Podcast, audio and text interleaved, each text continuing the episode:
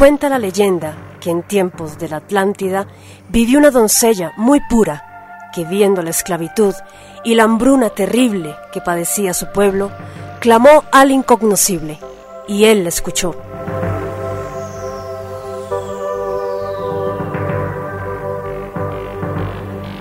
Mandando a su enviado, quien le entregó unas semillas de cereal que saciarían el hambre de su pueblo, y una semilla de piedra de la que brotaría un héroe que los liberaría del yugo esclavizador.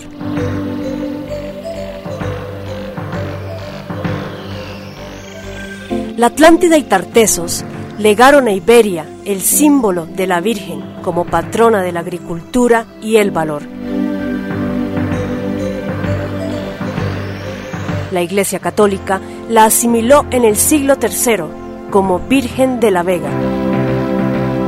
Detrás de ella hay una historia de gigantes, constructores de fortalezas y murallas de piedra, de héroes y guerreros, cuyo legado sembraría en Europa la idea de nación y libertad.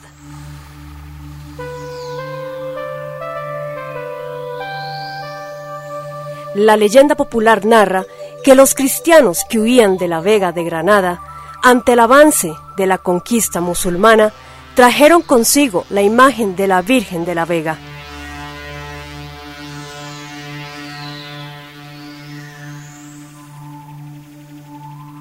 Siglos después intentarían llevársela de nuevo a Granada, pero la Virgen regresa milagrosamente una y otra vez a Las Vegas, valles fértiles íberos, donde ella pertenece, no para que se le adore, sino para que se le venere. Desde entonces, ella representa nuestros anhelos de libertad, verdad, trabajo, bienestar y soberanía.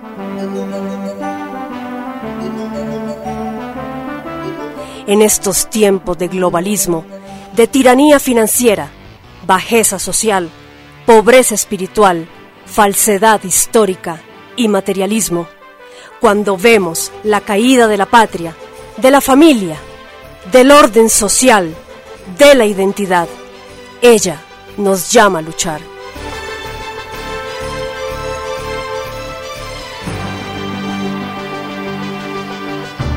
Pero para luchar, primero tenemos que despertar y por eso, en este espacio, abordaremos temáticas que pueden conducirnos a esta mutación. Revisionismo. Sabiduría hiperbórea. Metapolítica. Gnosis y esoterismo. Omniología y alienología. Solo con este conocimiento trascendente podremos vislumbrar lo que nuestros ancestros veían en ella, construyendo la grandeza de la Europa y América milenarias, cuyos vestigios perduran hasta el día de hoy.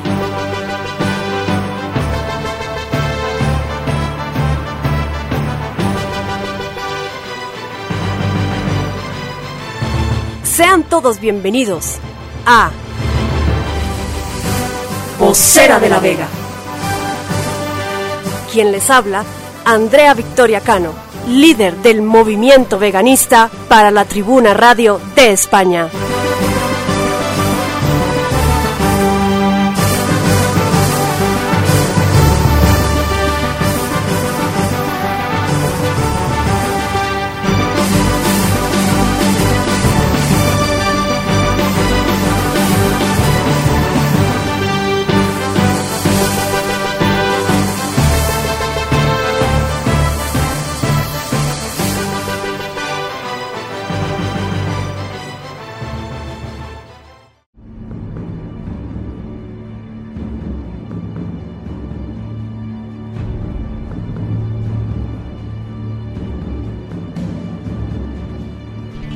Un gran saludo a todos nuestros oyentes. Les damos la bienvenida a esta séptima entrega de su programa Vocera de la Vega. Muy contentos de saber que estamos llegando a miles de personas de habla hispana a través de las diversas plataformas de la Tribuna de España, haciendo que nuestro trabajo trascienda más allá de lo impensado.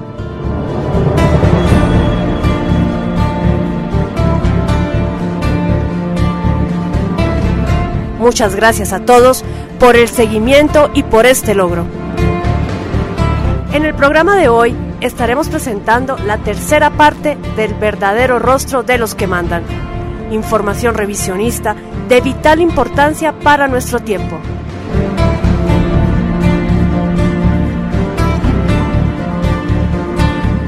Tendremos el honor de traerles una entrevista histórica con uno de los más valientes periodistas y comunicadores, considerado como la voz de la disidencia en España.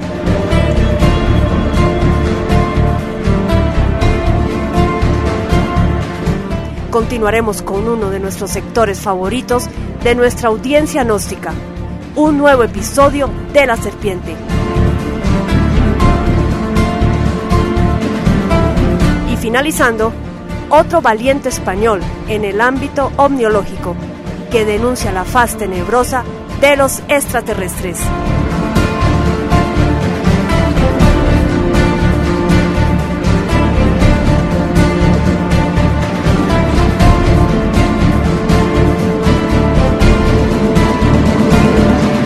Soy Andrea Victoria Cano, quien los llevará una vez más por la senda del conocimiento.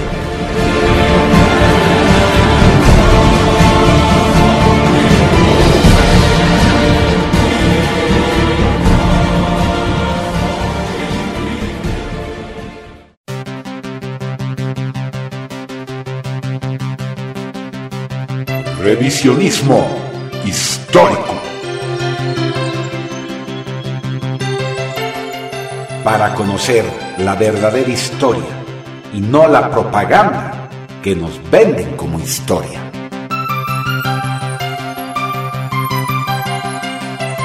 Libros e información censurada. La historia oculta del mundo. Entrevistas y sus protagonistas. Radio de España.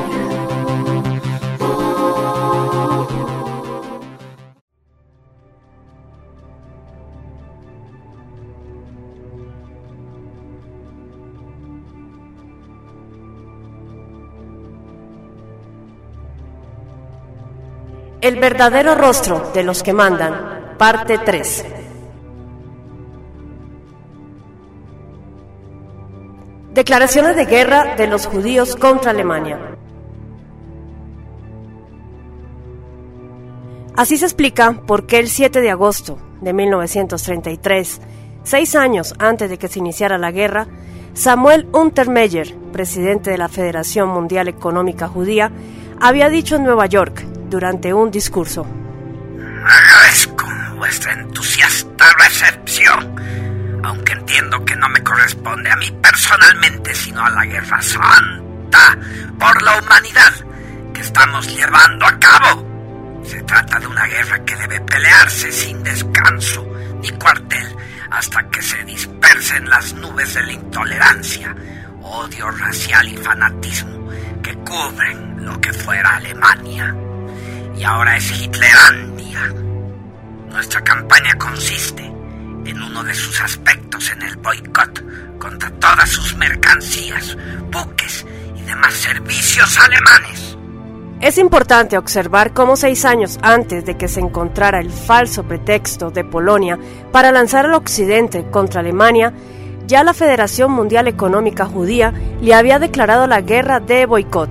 La lucha armada fue posteriormente una ampliación de la guerra económica. En la elección del 5 de marzo de 1933, los nacionalsocialistas obtuvieron la victoria, alcanzando la mayoría absoluta en el Parlamento. Diecinueve días después, el día 24 de marzo de 1933, el sionismo declaró guerra a Alemania, de acuerdo con la primera página del Daily Express de Inglaterra, con los siguientes titulares. Mundo judaico declara guerra a Alemania. Judíos de todo el mundo unidos. Boicot de bienes alemanes. Y demostraciones de masas. Escuchen los oyentes que la guerra económica contra Alemania comenzó exactamente seis años, cinco meses y ocho días antes de iniciarse la guerra convencional, que de acuerdo con el primer ministro de la Gran Bretaña, Neville Chamberlain, fue motivada y forzada por los mismos sionistas. James B. Forrestal, exsecretario de Defensa de los Estados Unidos de América, en su libro El diario de Forrestal, página 121, escribe que después de la guerra, en 1945, el señor Joseph Kennedy le informó que en 1939 Neville Chamberlain le dijo que los judíos americanos y del mundo lo forzaron a entrar en guerra contra Alemania. Vamos a los personajes envueltos. James V. Forrestal, exsecretario de Defensa de un país que luchó contra Alemania. Secretario de Defensa en los Estados Unidos. Es el cargo militar máximo, ocupado siempre por un civil, y que dirige las tres armas, ejército, marina y aviación, que en aquel país no tienen ministros separados, como en el Brasil y otros países. Joseph Kennedy, padre de John Kennedy, asesinado el 22 de noviembre de 1963, cuando era presidente de los Estados Unidos, de Robert Kennedy, asesinado cuando era candidato favorito a la presidencia, del senador Edward Kennedy y de otro hijo muerto durante la guerra contra Alemania. La Tribuna Radio de España. El señor Joseph Kennedy era en la época 1939 nada más ni nada menos que el embajador de los Estados Unidos en Londres. El último personaje envuelto es, apenas entre comillas, el primer ministro inglés Neville Chamberlain, el hombre que accionó la llave que dio inicio a la Segunda Guerra Mundial. Si no podemos creer en estos tres personajes, ¿en quién creer?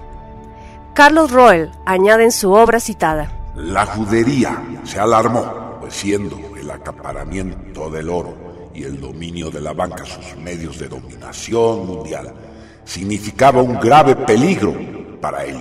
El triunfo de un Estado que podía pasarse sin oro y además desvincular sus instituciones de crédito de la red internacional israelita, ya que muchos otros se apresurarían a imitarlo. ¿Cómo evitar ese peligro? No había sino una forma, aniquilar a Alemania. El sistema alemán de comerciar internacionalmente a base de trueque y no de divisas era también alarmante para esos profesionales especuladores. El ex primer ministro francés Paul Renaud dice en sus revelaciones que en 1923 se trabajaban en Alemania 8.999 millones de horas y en Francia 8.184 millones. En 1937, bajo el sistema nazi, que absorbió a todos los cesantes, se trabajaban en Alemania 16.201 millones de horas y 6.179 millones en Francia. Como resultado, la producción industrial y agrícola de Alemania llegó a sextuplicarse en algunos ramos y así la realidad trabajo fue imponiéndose a la ficción oro. Un viejo anhelo de la filosofía idealista alemana iba triunfando aún en el duro terreno de la economía. Juan G. Fichte había dicho en 1809 que al alumno debe persuadírsele de que es vergonzoso sacar los medios para su existencia de otra fuente que no sea su propio trabajo. Fragmento extraído de Discursos a la Nación Alemana. Naturalmente que esto entraba en pugna con los intereses de una de las ramas judías, que haya más cómodo amasar fortunas en hábiles especulaciones, monopolios o transacciones de bolsa que forjar patrimonios mediante el trabajo constructivo.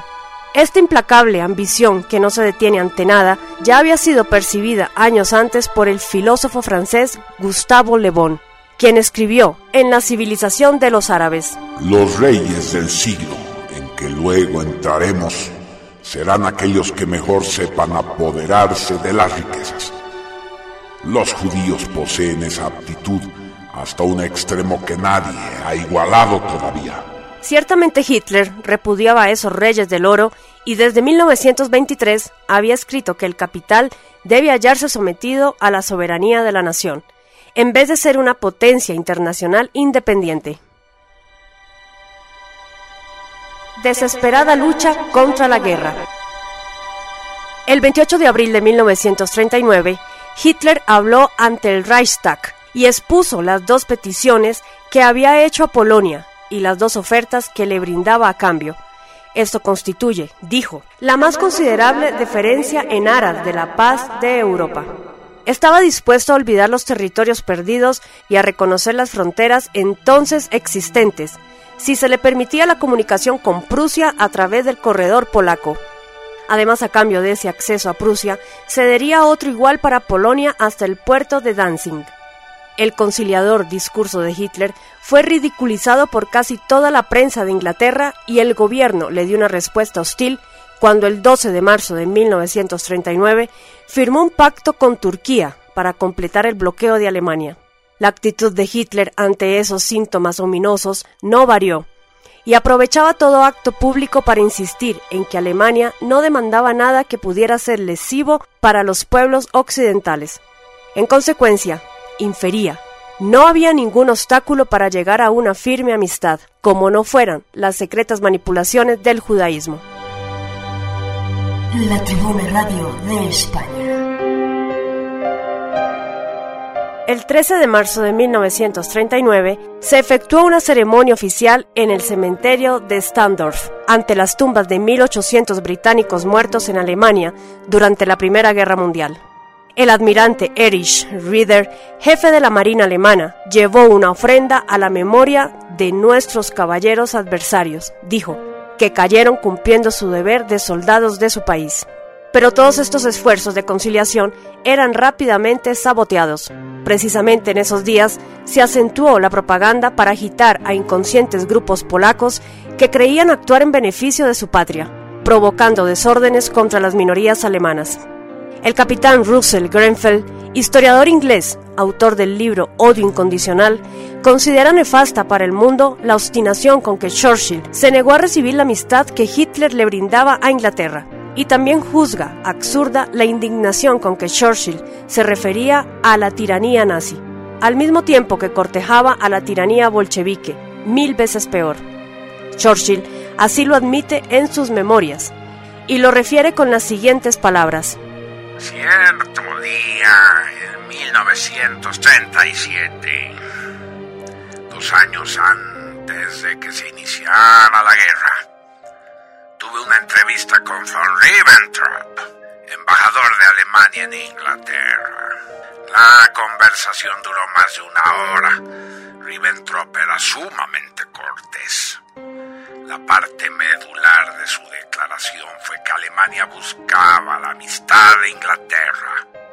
Dijo que pudo haber sido ministro de Negocios Extranjeros en Alemania, pero que había pedido a Hitler que le permitiera venir a Londres a fin de presentar el caso completo a favor de una entente y hasta de una alianza anglo-germana. El historiador inglés F. H. Hindley de la Universidad de Cambridge examinó después de la guerra los archivos alemanes y llegó a la siguiente conclusión. En particular, no tenía Hitler la menor intención de disputar a Inglaterra la supremacía naval. Ninguna de las pruebas de que podemos disponer en la actualidad y que hacen referencia a las negociaciones navales anglo-germanas contradicen eso.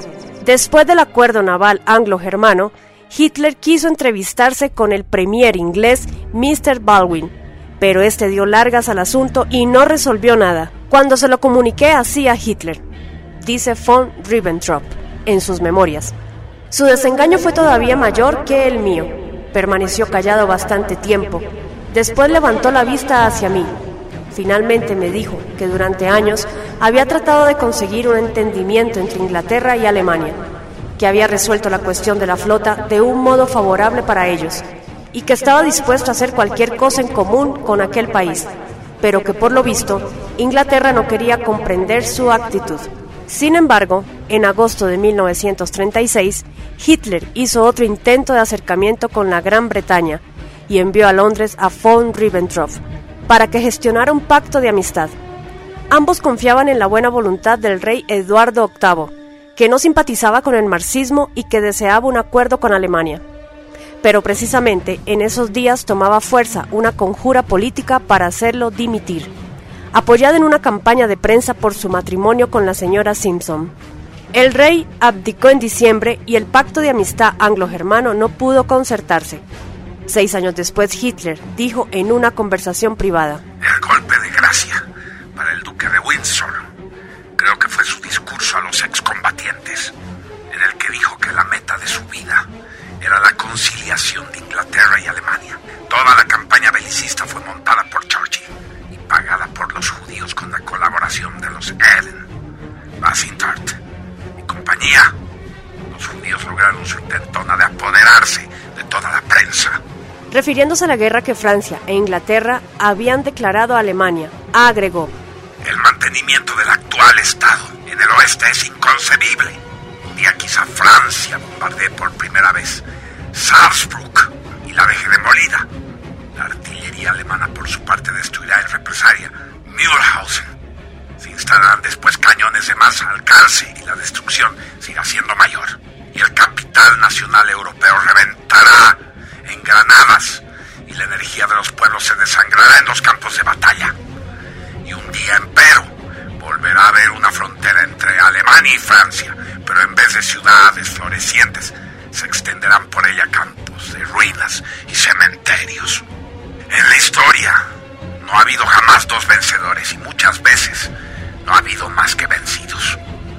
Ojalá que tomen la palabra los pueblos y los gobernantes que son del mismo parecer y que rechacen mi mano los que creen ver en la guerra la mejor solución. Su mano fue rechazada, no ciertamente por los pueblos que querían la paz, sino por los estadistas occidentales, por Roosevelt, por Churchill y por Deladier. Incluso el Intelligence Service británico organizó una minuciosa conjura para asesinar a Hitler en la cervecería de Múnich durante la ceremonia del 8 de noviembre.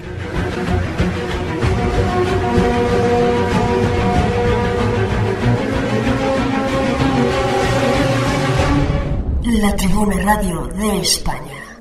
El historiador británico Russell Grenfell de la Marina Real da el testimonio de que se realizó entonces una desenfrenada propaganda anti-alemana en Inglaterra para predisponer los ánimos del pueblo contra la amistad que seguía ofreciendo Alemania.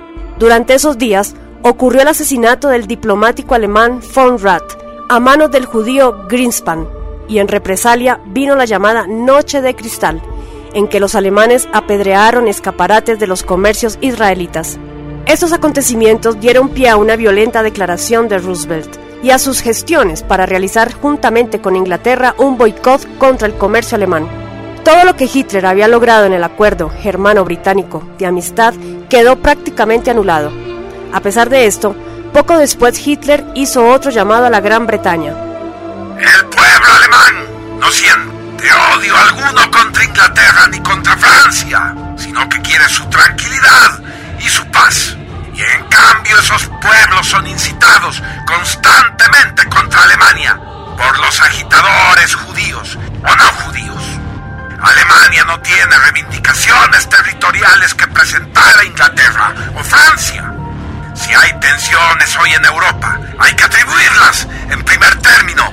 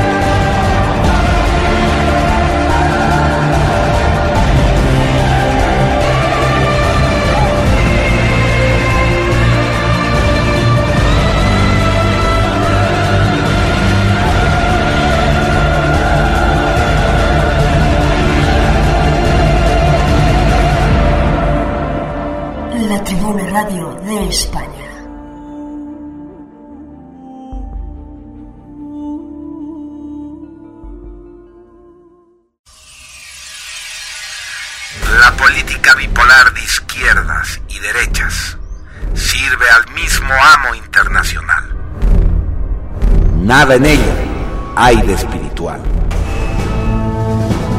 Es tiempo de una tercera posición, de una nueva opción. Hombres y mujeres orientados, nobles y despiertos, ejerciendo su derecho político. político. A la función regia aspirarán y la metapolítica expresarán. Metapolítica. Un espacio para reconocer personas, obras y organizaciones de nuestro tiempo, que con su trabajo visible luchan contra el nuevo orden mundial.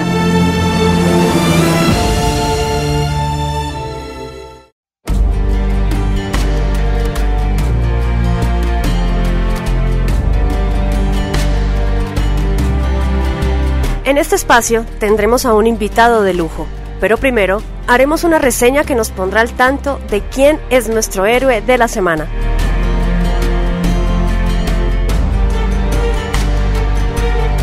La Tribuna Radio de España empezó como una sección del periódico donde se compartían programas externos, pero que se lanzó recientemente como programa radial, el cual ofrece contenidos propios, elaborados con mucha dedicación para todos los radioescuchas.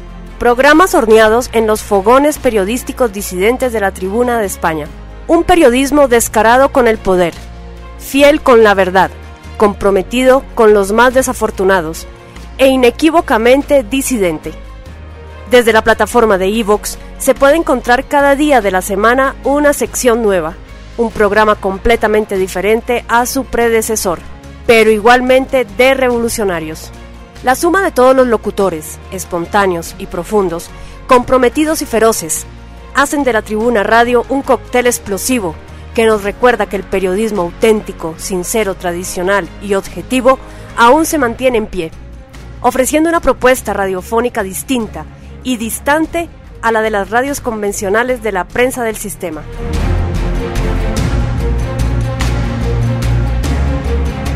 Los programas se inician siempre con un monólogo del presentador, al que le sucederá toda una caja de sorpresas, entrevistas, conexiones y misterios, secretos de Estado, realidades íntimas, temas profundos, crudos, duros como la vida misma, y también momentos desenfadados, porque tal y como están las cosas, a veces echarse unas risas, gracias al humor inteligente, resulta un alivio terapéutico para una sociedad gris, escuálida y despersonalizada que no ha aprendido a distinguir, buscar y escudriñar desapasionadamente. Se trata de un proyecto innovador, dirigido por el periodista y escritor José L. Sánchez, una de las voces más combativas contra el pensamiento único.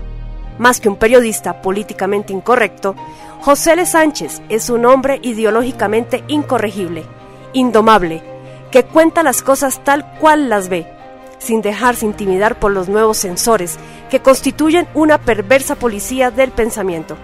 Este grande de la disidencia española nos acompañará hoy en una entrevista exclusiva en este espacio alternativo de pensadores independientes del sistema, personas que se destacan por contar historias que nadie cuenta para llevarlas al conocimiento de la mayoría y que obligan a tener una conciencia severa desmarcándose de esta manera de lo políticamente correcto, asumiendo un apasionado compromiso con la justicia social y una insumisión con el pensamiento único, tan difícil de encontrar en estos actuales tiempos. La Tribuna Radio de España. ¿Cuál es la trayectoria en la disidencia y qué es lo políticamente incorrecto para José L. Sánchez? Mi trayectoria en la disidencia empieza desde adolescente, cuando empecé a militar en, en grupos políticos falangistas entonces, con 14 o 15 años, y tomé conciencia de, de, la necesidad de cambiar un sistema absolutamente injusto. Eh, ¿Acaso entonces eh, despertábamos antes que ahora? Ahora parece que la juventud no despierta ni a los 14 ni a los 25, ¿no? Parece que nada le importa. Eh, milité en grupos, en grupos políticos y mi militancia fue activa mientras estudié eh, la carrera de, periodismo y la carrera de empresariales y después la tuve que abandonar porque eh, eh, durante 30 años he sido reportero de guerra y, me he dedicado de lleno a, a, mi actividad profesional. bueno, mi actividad profesional me ha reforzado todavía más los principios, me ha hecho conocer cosas que afortunadamente no conocen la mayoría de, los seres humanos. He visto todo tipo de, de degradaciones eh, impensables para, para, cualquier mente que no esté enferma. He estado presente en todos los conflictos internacionales de las últimas tres décadas y por lo tanto he visto, he visto de todo. Desde los niños soldados de Sierra Leona hasta las dos invasiones de, de Irak. He presenciado las dos eh, invasiones del ejército genocida de Israel sobre Palestina. Eh, he vivido todos los conflictos de todos los países árabes. He vivido el terrorismo político de Guatemala, eh, la revolución de Chiapas, todo eso me ha ido eh, tomando conciencia cada vez más de que es necesario eh, un cambio profundo de las estructuras políticas, económicas y sociales a nivel mundial y, que esto solo es posible lejos de las dos teorías políticas imperantes, del comunismo que ha demostrado su fracaso y del capitalismo que lo demuestra día a día. Como comunicador, ¿qué películas de culto, series de televisión o radio te han influenciado en el trabajo y que seguramente son disidentes, pese a estar en el ámbito de la producción del sistema. La verdad que más que un cinéfilo impedernido, que no he podido serlo por, por mi profesión, eh, bueno, puedes entender que durante 30 años podía hacer todo menos ver eh, películas. Lo que he sido es un lector eh, em, empedernido y he leído todo lo que ha caído en mis manos. Por supuesto, primero todo aquello que detesto, desde el Capital de Carlos Marx o el Manifiesto Comunista de, Marx y Engels hasta el Mein Kampf de Adolf Hitler, pasando por las obras completas de José Antonio Primo de Rivera, el personalismo humanista de, de su, obra genial Revolución Personalista y Comunitaria, eh, los eh, teóricos del, marxismo como Rosa Luxemburgo, Ernest Bloch, eh, Lucas, a los teólogos de la liberación, mm, por supuesto el liberalismo, tanto el contrato social, el liberalismo político, que probablemente sea el, equipo, el libro más pernicioso que se ha escrito en la historia de la humanidad por Juan Jacobo Rousseau, y el liberalismo económico de Adam Smith. He leído y he devorado todo cuanto ha caído en mi mano y fundamentalmente literatura histórica y literatura ideológica, literatura política, que es lo que me ha permitido pues hoy por hoy tener mis, mis propias ideas, ¿no? después de, de, conocer ampliamente y tener creo que un bagaje intelectual eh, importante eh, en cuanto a lo que es el mundo de las ideas y del, del pensamiento. ¿Cuál es tu criterio sobre la gran influencia que juegan los medios de comunicación, entre comillas, para adoctrinar a la gente? La pregunta está muy bien planteada porque los medios de comunicación son medios de difusión, son medios de propaganda, no son medios de información. En realidad, hablar de medios de comunicación es una estupidez porque la comunicación necesita dos, dos intervinientes y en los medios de, información solo hay uno que emite y otro que recibe. El que recibe no tiene la posibilidad de responder. Eh, la prensa del sistema eh, está en manos eh, sionistas y está en manos de, los dueños del mundo. Los mismos propietarios de los medios de comunicación son los propietarios de las grandes corporaciones financieras o de las grandes multinacionales. Así las cosas, la información siempre está mediatizada. El periodismo nos enseñaban que era contar aquello que otros no quieren que se cuente. Desgraciadamente el periodismo se ha convertido en adoctrinamiento, primero en la voz del amo, nadie muerde la mano que le da de comer, los medios viven de, la publicidad, no son ONGs sino sociedades anónimas que presentan una cuenta de resultados y les da absolutamente igual eh, la verdad y la justicia como categoría permanente de razón a la hora de informar. Solo les importa su rédito en cuanto a audiencia y el cumplimiento de su estricto programa ideológico.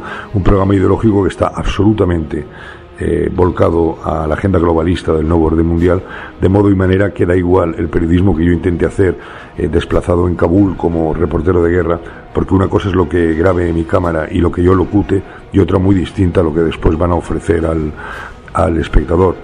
Así las cosas he visto de todo, ¿no? desde eh, ataques químicos que han sido absolutamente escenificados, es decir, una obra de teatro con actores y en el que luego se presenta como como, como un ataque químico, hasta muertos a cambio de dinero. Eh, y en medios españoles he conocido un medio donde a un francotirador le han pagado justo por disparar en el momento en el que la cámara estaba grabando. Los medios de comunicación han alcanzado eh, la más baja vileza que se puede imaginar, y el periodismo, que es una de las profesiones más nobles que se puede ejercer, es el oficio más lameculos, el oficio más felpudo, el perro más fiel del sistema que jamás muerde la mano del amo que le da de comer. La Tribuna Radio de España. Queda todavía en Europa un repositorio de nacionalismo. Se está gestando un nuevo falangismo, franquismo o nacionalsocialismo ¿Se puede superar la persecución del sistema, la disidencia, a lo políticamente incorrecto? Sin exagerar lo más mínimo, Europa se encuentra al borde de la desaparición. Eh, la idea del multiculturalismo eh, lo que ha hecho no es eh, importar personas de, de, otras tierras que han venido a unirse a un modelo de civilización, sino contaminar de tal modo Europa que pierda sus propias señas de identidad. Europa dejará de ser lo que es, o ha dejado de ser lo que es, precisamente porque ha perdido sus señas de referencia, el cristianismo, que le hizo ser lo que es, y se ve invadida además por una subcivilización que está tres escalones por debajo en la escala de la civilización. Pongo ejemplos muy claros. Eh, en Europa a nadie hay que explicarle que violar a, tu propia hija no está bien. Estamos teniendo invasión de, de, gente de países que conozco muy bien porque he vivido en ellos durante 30 años como reportero de guerra, donde el incesto es algo absolutamente normal. Eh, vivimos en una sociedad en Europa con unos valores que, la mujer ha alcanzado los máximos niveles de igualdad. ¿no? Eh, a nadie hay que explicarle que violar a una mujer no está bien. Estamos siendo invadidos por una subcultura donde la violación de la mujer, si es europea, blanca, eh, infiel, es una puta y es una obligación del Corán y esto se hace para mayor gloria del profeta Alá. ¿no? Entonces, Europa se encuentra al borde de la desaparición. Has hablado de varias ideologías. El franquismo no es ninguna ideología política. El franquismo fue un periodo de 40 años que se vivió en España, un periodo de, prosperidad económica y de paz a cambio de dictadura, en el que se tergiversó durante 40 años eh, las ideas de José Antonio Primo de Rivera. Es decir, pese a que durante 40 años eh, todos los espacios públicos estaban ocupados por la simbología falangista y por la imagen de José Antonio Primo de Rivera, las ideas de José Antonio jamás se llevaron a cabo. Eh, José Antonio Primo de Rivera, a diferencia de, Adolf Hitler o de Carlos Marx, eh, nunca escribió una teoría política. Él no escribió Mein Kampf ni escribió El Capital. Las obras completas de José Antonio son la recopilación de todos sus artículos, discursos en el Parlamento y mítines en su brevísima eh, vida pública, ¿no? porque él empieza con 29 años su vida política y es asesinado con 33. Entonces, si se leen cronológicamente, hay una evolución absoluta de un José Antonio en principio de derechas y conservador al año 35, un año antes de morir, donde se ve una crítica bestial y muy, muy elaborada ya al liberalismo, donde está pariendo, sin saberlo acaso, una tercera teoría política, eh, donde el hombre es el eje del sistema, donde frente a, a la propiedad privada que en el capitalismo se asigna a, al empresario o que, en el capital, o que en el marxismo se asigna al Estado, José Antonio propone un, una tercera vía de autogestión donde el trabajador sea propietario de los medios de producción, donde la banca y las grandes eh, corporaciones eh, energéticas estén nacionalizadas y donde los valores eh, hagan que la justicia social se imponga para devolver a los hombres el sentido de lo trascendente.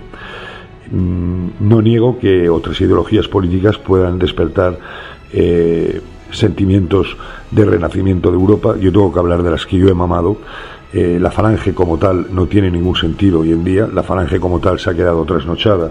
Sin embargo, el pensamiento de José Antonio Primo de Rivera sigue absolutamente vigente. Eh, su equidistancia entre marxismo y capitalismo, su búsqueda de un mundo donde el hombre sea el eje del sistema, su búsqueda de un mundo donde el hombre sea portador de valores trascendentes, la búsqueda de la justicia social y donde el hambriento de siglos por fin se pueda sentir orgulloso de, ser español, eh, es algo que no va a perecer nunca. Y su pensamiento está ahí, eh, a disposición de que nuevas generaciones sean capaces de rescatarlo del vertedero en el que fue sumido por 40 años de falsificación franquista y del absoluto silencio en el que se ha, al que se le ha sometido en la falsa democracia que durante 40 años se vive en España. La Tribuna Radio de España.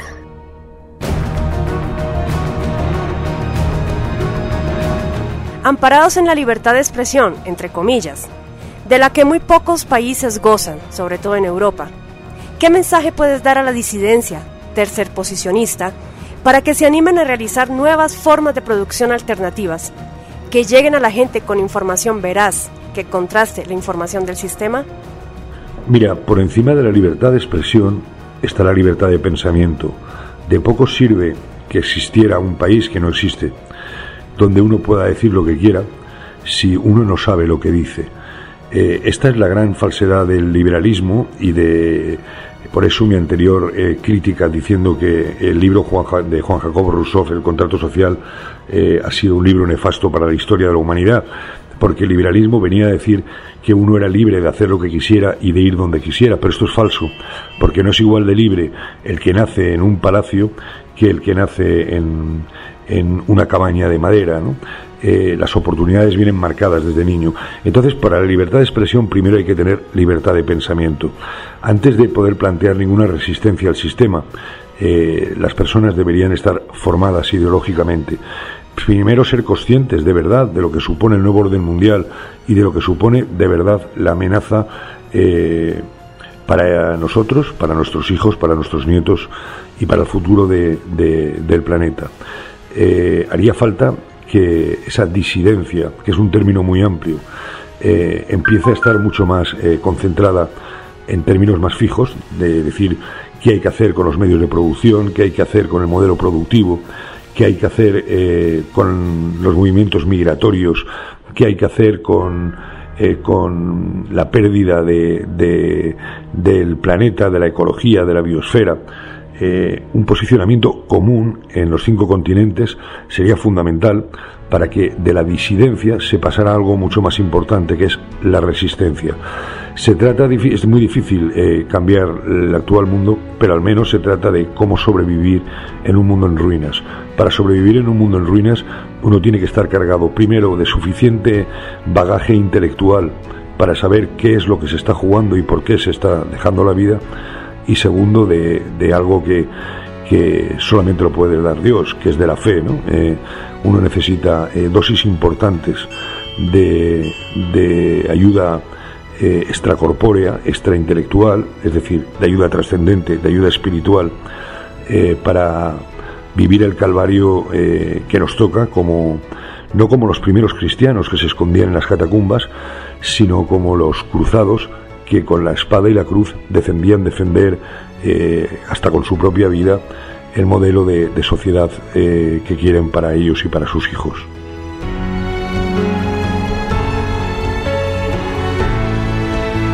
La Radio de España.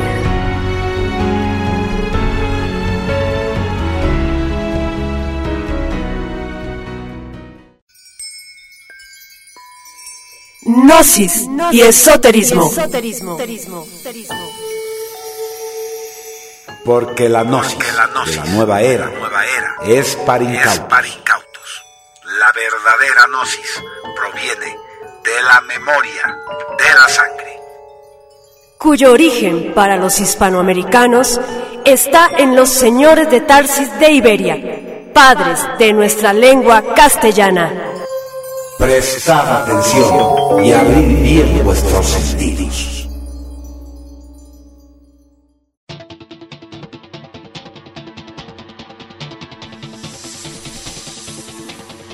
La serpiente, parte 3.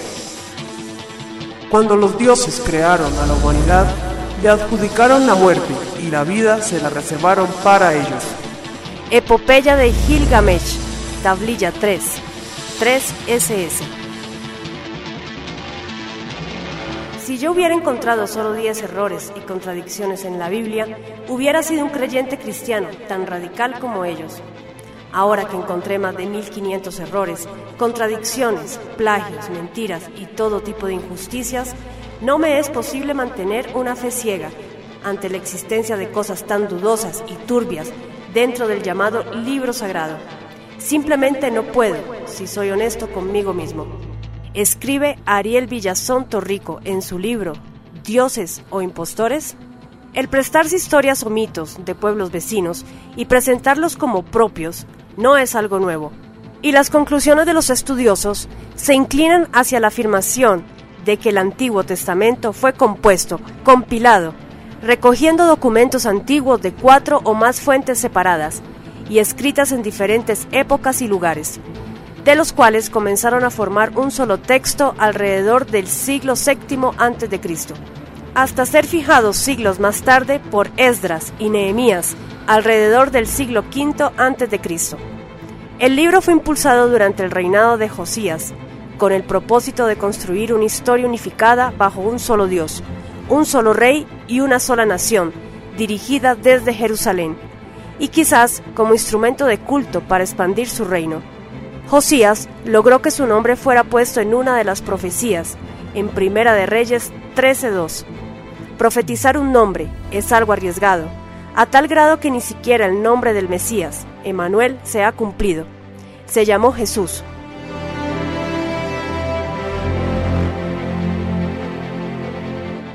Cabe hacer notar la insistencia de sus escribas de hacer quedar mal a los reyes hebreos del norte, Israel, adoradores de él, y por el contrario, como correctos y justos a los reyes del sur, Judá, adoradores de Yahvé.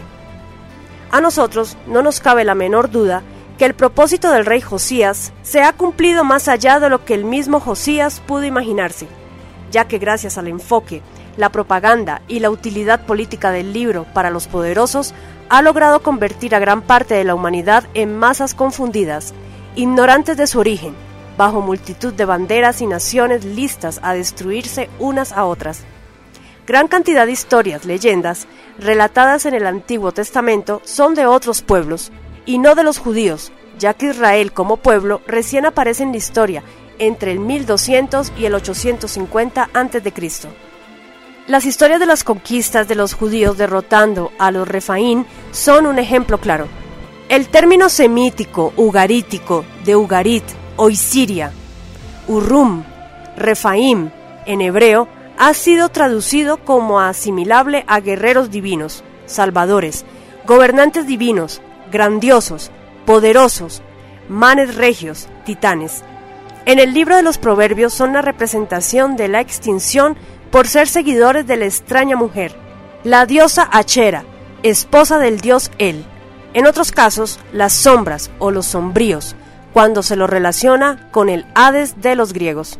Todos estos posibles significados de Repun representan a seres de carácter divino, dominante, más exactamente reyes o gobernantes, como ejemplos de conducta y de puente entre lo divino y lo humano.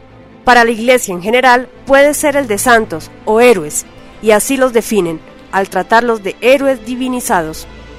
En los escritos Septuaginta, los Refaim son tratados como dioses primigenios, al asimilarlos al término griego titán. Esta versión concordaría con el papel de derrotados que la Biblia pretende darles, los titanes eran una pretérita raza de dioses grandiosos y poderosos, gigantes, derrotados por Zeus. La Tribuna Radio de España. El origen de los Refaim está descrito en Génesis, cuando los hijos de Dios, Binaija, Elohim, descienden y copulan con las mujeres de la tierra, que luego dan a luz a los Refaim. En la traducción de los 70, Binay Elohim se traduce como Grigori, del griego egregoroi, que significa observadores o vigilantes, palabra de la cual deviene la castellana obispo. Episcopus, arriba observador. Estos seres son un grupo de ángeles caídos, nefilín, los caídos o los que hacen caer, de la mitología semita. Son mencionados en algunos textos apócrifos, judíos y bíblicos, en los que los Grigori Nefilim, vigilantes caídos, y las hijas de los hombres, en hebreo, Banota Adam, originan una raza de semidioses, conocida como Rehaim, que al ser descendencia de los Nefilim, también son Nefilim, o sea, caídos. La Biblia los llama Giborim, poderosos. En Deuteronomio 2, 18, 21, los amonitas los llamaban Sansumim, zumbadores, o cuya voz es atronadora. En el siglo II después de Cristo, el rabino Shimon ben Yohai maldijo a todo aquel que al leer la Torá, el Antiguo Testamento, o cualquier libro entendiera el término Binaija Elohim, los hijos de los dioses, en el sentido ugarítico, y entonces Elohim no significó dioses, en plural, sino Dios único. Lo más probable es que las tribus nómadas de Javirus de la época de Abram armaban sus tiendas al llegar a los suburbios y los alrededores de las grandes urbes de Sumer, Acadia, Egipto y tantas otras, y comerciaban ganado y mercadería, y que de las ciudades no solo tomaban productos, sino cultura, escritura, historia, tradiciones y panteones de dioses locales.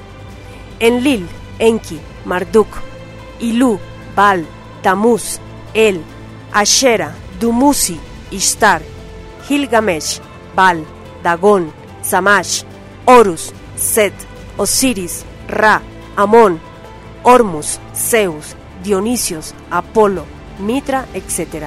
Dejan ver su rostro en sus escrituras.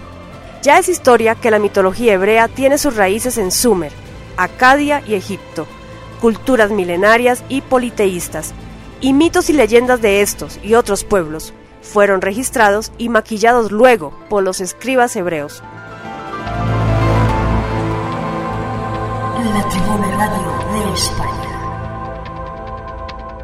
De Egipto tomaron su tan cacareado monoteísmo, que en el fondo es un enoteísmo.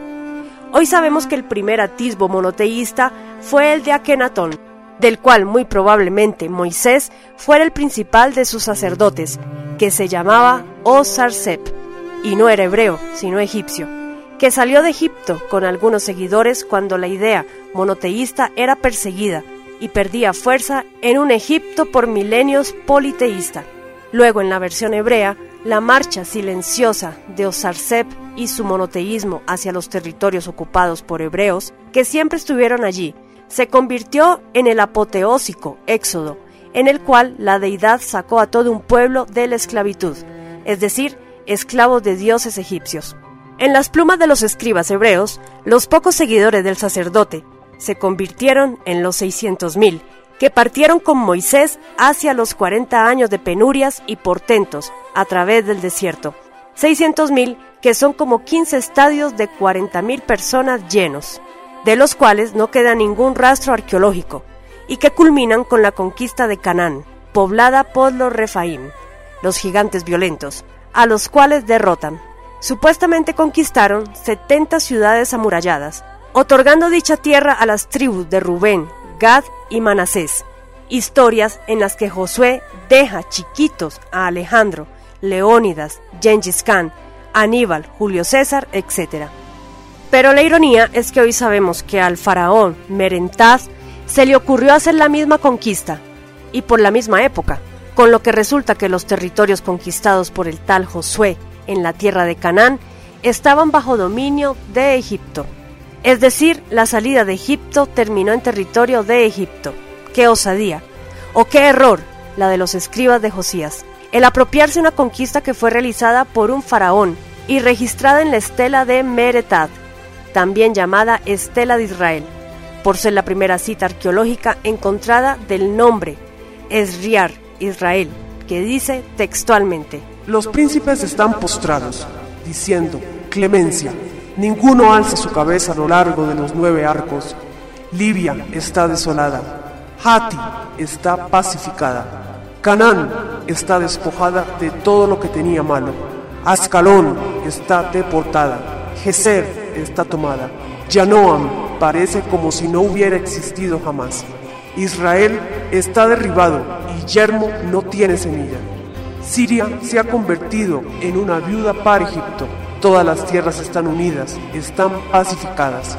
No está de más decir que la historia del nacimiento y las conquistas de Moisés están calcadas de la historia de Sargón el Grande, que Sansón es Hércules que Esther y Mardoqueo son Ishtar y Marduk, que Noé es Siusudra de la epopeya de Gilgamesh, que nueve de los diez mandamientos son del libro de los muertos egipcio, que el Génesis comienza inspirado por el Enuma Elish y por el Deucalión y no por Yahvé, que el relato del Edén está en el poema sumerio Eneba Am y en el griego del jardín de las Hespérides, que fueron los egipcios los que circuncidaban para mantenerse limpios en los desiertos, etcétera, etcétera.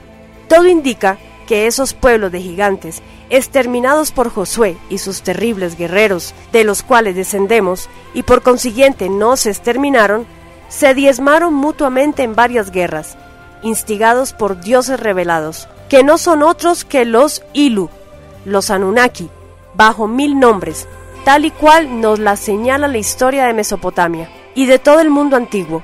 Eran gigantes que se rebelaron al dominio de los Anunnaki y se dispersaron por los territorios del Levante, hicieron de la guerra y la destrucción un modo de vida. Las civilizaciones y ciudades que ellos mismos habían levantado serían destruidos en la guerra contra los dioses que les habían traicionado. Se dice de ellos que eran descendientes de Anak, que se los representaba con cadenas rotas colgando de sus cuellos, como signo de liberación del yugo de los dioses. Quizás sea esta época en la que se inició el código del guerrero, que se regía por un solo valor, el honor. Estaban seguros de que este era un mundo inferior y creían que el único modo de salir de él era morir con honor, en una guerra, a manos de otro guerrero, y no a manos de pastores de ovejas y sacerdotes, como pretende el relato bíblico. De estas historias verdaderas, las últimas son las de los vikingos y su empeño de llegar al Valhalla, la morada de los que mueren en combate, y esos Refaín, volvemos a repetir, de los cuales descendemos, siempre guerrearon, y hasta el día de hoy estamos en guerras, diezmándonos los unos a los otros, ya no por honor o para abandonar este abismo ganando la inmortalidad, sino por guerras santas y estupideces como democracia, y mundo libre, llevados de las orejas por estos mismos Nefilín Serafín, que ahora se hacen llamar extraterrestres o hermanos del cosmos. La Tribuna Radio de España. Lo que nos lleva de nuevo a los Elohim, Giborín, Refaín, Anakim, Emim, Sansumim y Nefilim, cuya definición parece girar alrededor de cualidades tanto físicas, técnicas y espirituales extraordinarias o fuera de lo común, como el último de estos, Refaim, que según la Biblia fue el rey Og de Basán, que residía en las ciudades de Astarot y Edrei, y pese a que el término Og viene a significar grandioso, la Biblia lo muestra como una mierda del pasado, y al fin extinta. En otros textos, los terribles Nefilín, Refaín comedores de humanos son descritos como los guardianes del conocimiento, que conocían todos los misterios de la naturaleza y la ciencia, y las técnicas en la domesticación y crianza de animales. Y es en este punto en el que el verdadero motivo de la destrucción de nuestros ancestros sale a la luz, de que los refaítas con sus conocimientos y su ciencia logren abrir una puerta dimensional, Bad y Lud, y tengan acceso a los mundos superiores, y coman del árbol de la vida y vivan para siempre, fuera del tiempo trascendente, como lo hizo el pueblo de Nimrod, el derrotado entre comillas, en las planicies de Borsipa. La historia de unos reyes combatiendo a otros reyes, en las que el tal Abraham está metido al medio, está documentada en tablillas de Acadia, por supuesto, con otros nombres, que al trasladar a otras lenguas resultan ser los mismos.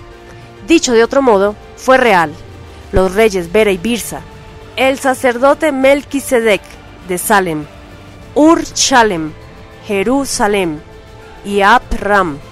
Eran la facción defensora del enlace cielo-tierra de Ur Shalem, Um Babilú, Puerta Bad, de los Ilu Anunnaki o Elohim, y los otros reyes pretendían destruirla o apoderarse de ella o tal vez sabían que sus ciudades amuralladas serían destruidas por los Ilú, porque sus conocimientos amenazaban su seguridad, o dicho de un modo hebreo, su moral daba mucho que desear. Y la prueba de que no fue Dios el que hizo llover fuego, sino los Ilú está en el mismo relato bíblico, en el que Dios tiene una charla con Abram durante el almuerzo. La historia no especifica si Dios comió o no, o si tenía hambre o no, pero si Abram puso la mesa, es porque sabía que alguno de sus visitantes comía y seguramente tenía hambre. ¿Por qué mandar a cocinar a su mujer alimentos de humano para Dios? ¿Cómo puede un ser humano tratar de hacer que Dios desista o postergue la destrucción con el argumento tan pueril como ¿y si hubieran diez inocentes? ¿Acaso él no sabe todo eso? ¿Cómo es que Dios tiene que ir a verificar personalmente si ciertos rumores son ciertos? La deidad Yahvé, según el relato, y que en realidad es la Shekinah, que viene a ser la presencia del Creador en una forma viviente o no, vino escoltada por dos guardaespaldas, que la Biblia traduce como varones. La palabra hebrea original es malakim, que en su tradición corresponde a un grado de seres cuya función es gobernar, controlar y cuyo asiento está en la Séfira Tiferet, que es el dominio, el control, el poder sobre las formas de la creación, en la que se asentaron los Nefilín Serafim, con el consentimiento del Creador. De lo contrario, no estuvieran allí. Que son los Anunnaki, creadores y destructores, amantes y enemigos, pero necesitados de la raza humana, porque es ella la que les provee el alimento y por ello Abraham les ofrece comida, entre comillas. La Tribuna Radio de España. Una pregunta que nos hemos hecho a lo largo de este relato, de estos pasajes de la historia, es por qué o cómo Abraham y todos los contactados reconocían a estas entidades.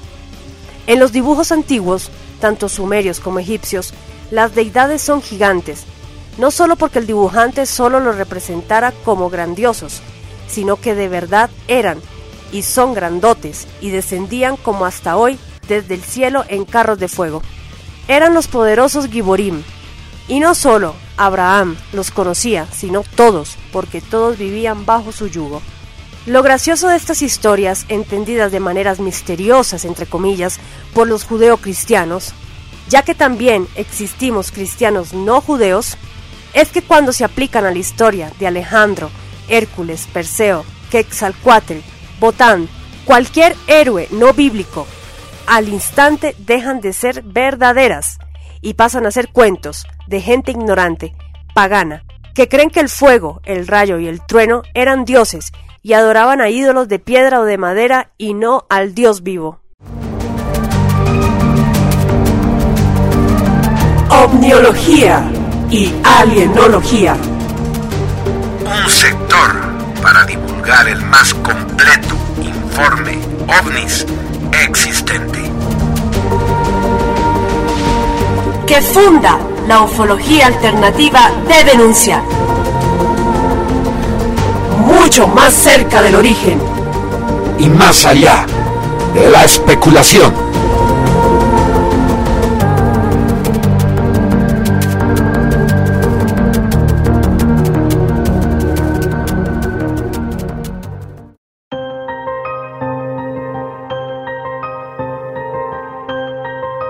Salvador Freicedo, en la granja humana. Parte 1. Salvador Freicedo nació en Carvalillo, Galicia, en 1923, ex sacerdote jesuita, ufólogo e investigador paranormal. Desde el año de 1970 se ha dedicado a la investigación en el campo de la parapsicología, en especial del fenómeno ovni y su relación con la religión y con la historia humana. Habiendo publicado diversos libros al respecto y fundado el Instituto Mexicano de Estudio del Fenómeno Paranormal, del cual presidió el primer gran congreso internacional organizado por dicha institución. Al ser expulsado de la causa jesuita en 1969, se entregó a compilar información de fuentes primarias para demostrar que Roma ha estado alejada de las causas desde sus inicios y que lo que se conoce como cristianismo ha sido simplemente una creencia mitológica. Sus críticas a la Biblia, por sus personajes como el mismo Dios, al que describe como contradictorio, celoso, iracundo y vengativo, así como a otros como Moisés, Abraham y los propios profetas.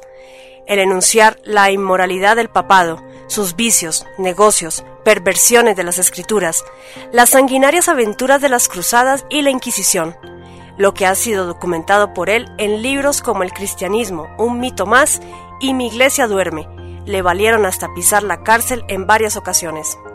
El clero se valió del dicho de Freicedo de que Jesucristo es simplemente un personaje mitológico, con defectos y virtudes, como los demás dioses, para ser marginado de las filas del catolicismo de por vida.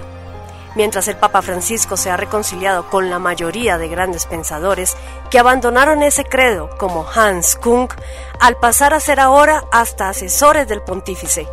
Freicedo sigue en el ostracismo, acusado de innumerables herejías.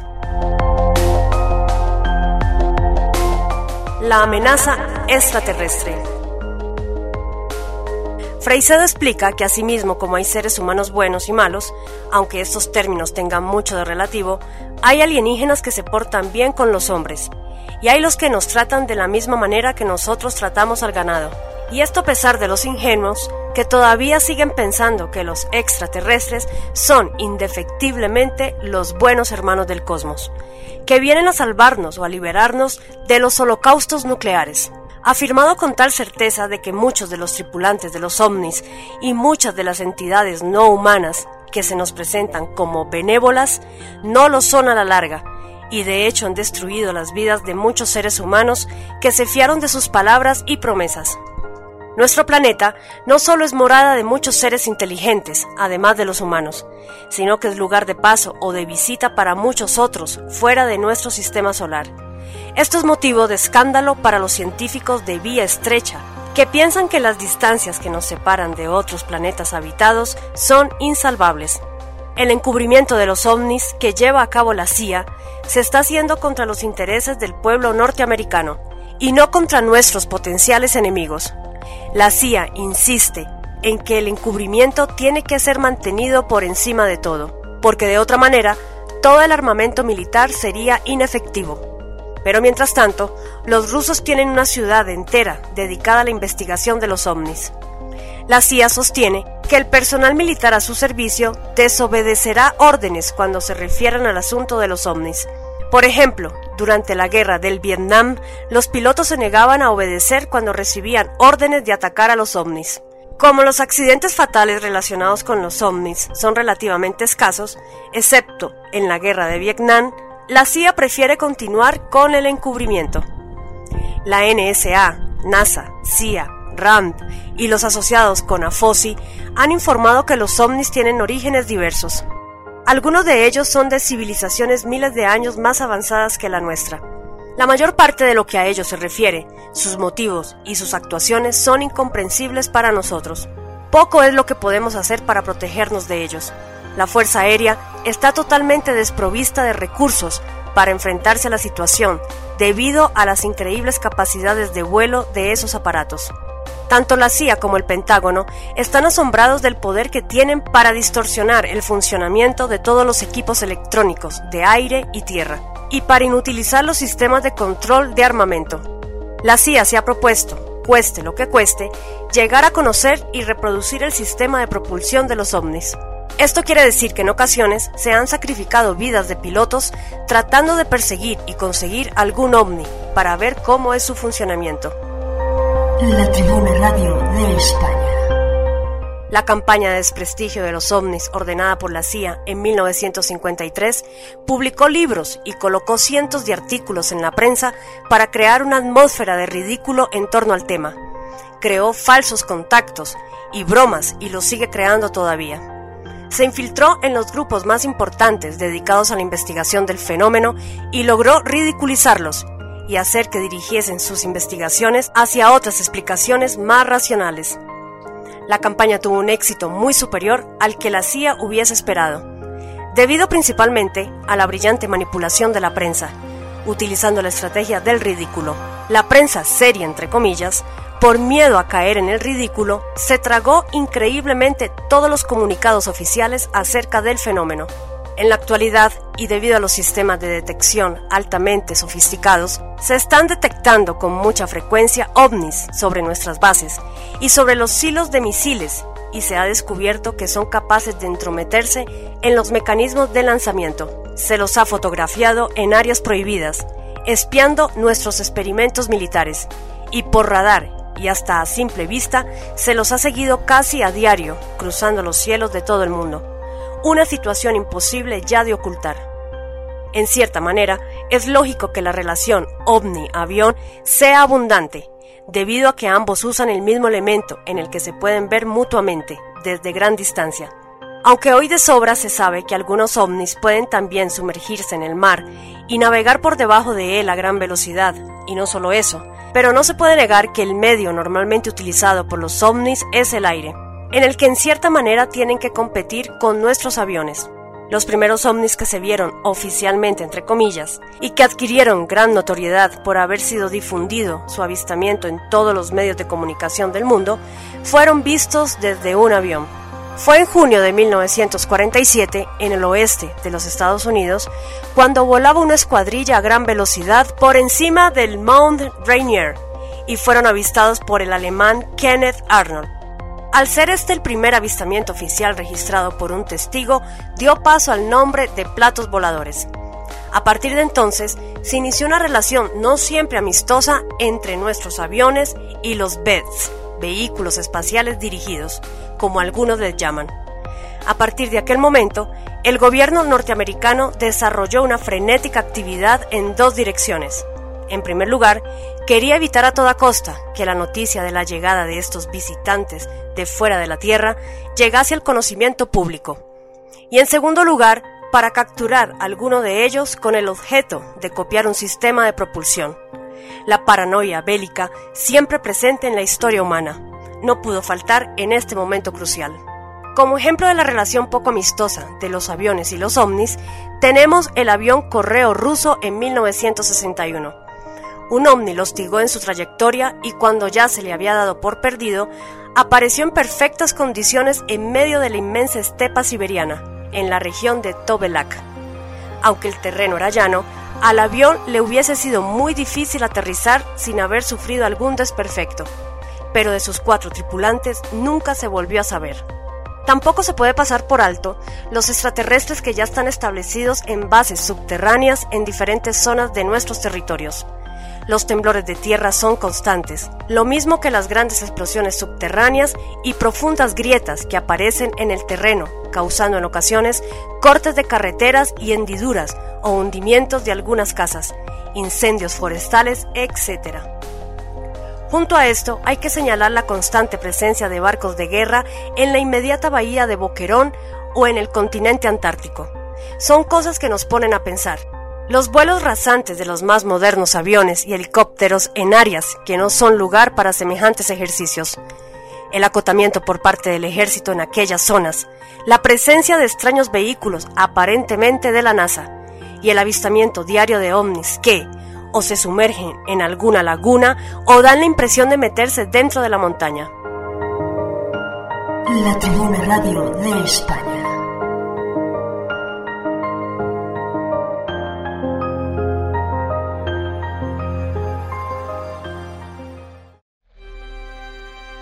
Gracias a esta información, estamos seguros que cada vez más gente está despertando del mal sueño en que la ha asumido la propaganda del sistema. Es tiempo de apoyar a las diferentes organizaciones y personas que están dando la cara por la verdad. Deseo agradecer también al equipo de producción que hace posible la edición del mismo. Pablo Santa Cruz, grabación y edición. Roberto Rivas, montaje, con el apoyo del movimiento veganista, Proyecto OVNIS y la editorial de la Casa de Tarsis. Guiones basados en los ensayos de Lupus Félix, Andrea Victoria Cano y los familiares y amigos de los refugiados alemanes en Argentina y Chile, autores del verdadero rostro de los que mandan recomendarles a todos para ampliar la información de los temas aquí tratados, se remitan a las redes sociales alternativas como YouTube, BK, BitChute, Vimeo, RootTube y el blogger sabiduríaexoplanetaria.blogspot.com. Narración y conducción a cargo de quien les habla, Andrea Victoria Cano, esperando que se sintonicen en la próxima entrega de Vocera de la Vega. Hasta la próxima. Recuerden que el honor es la única moral de los hombres y mujeres despiertos.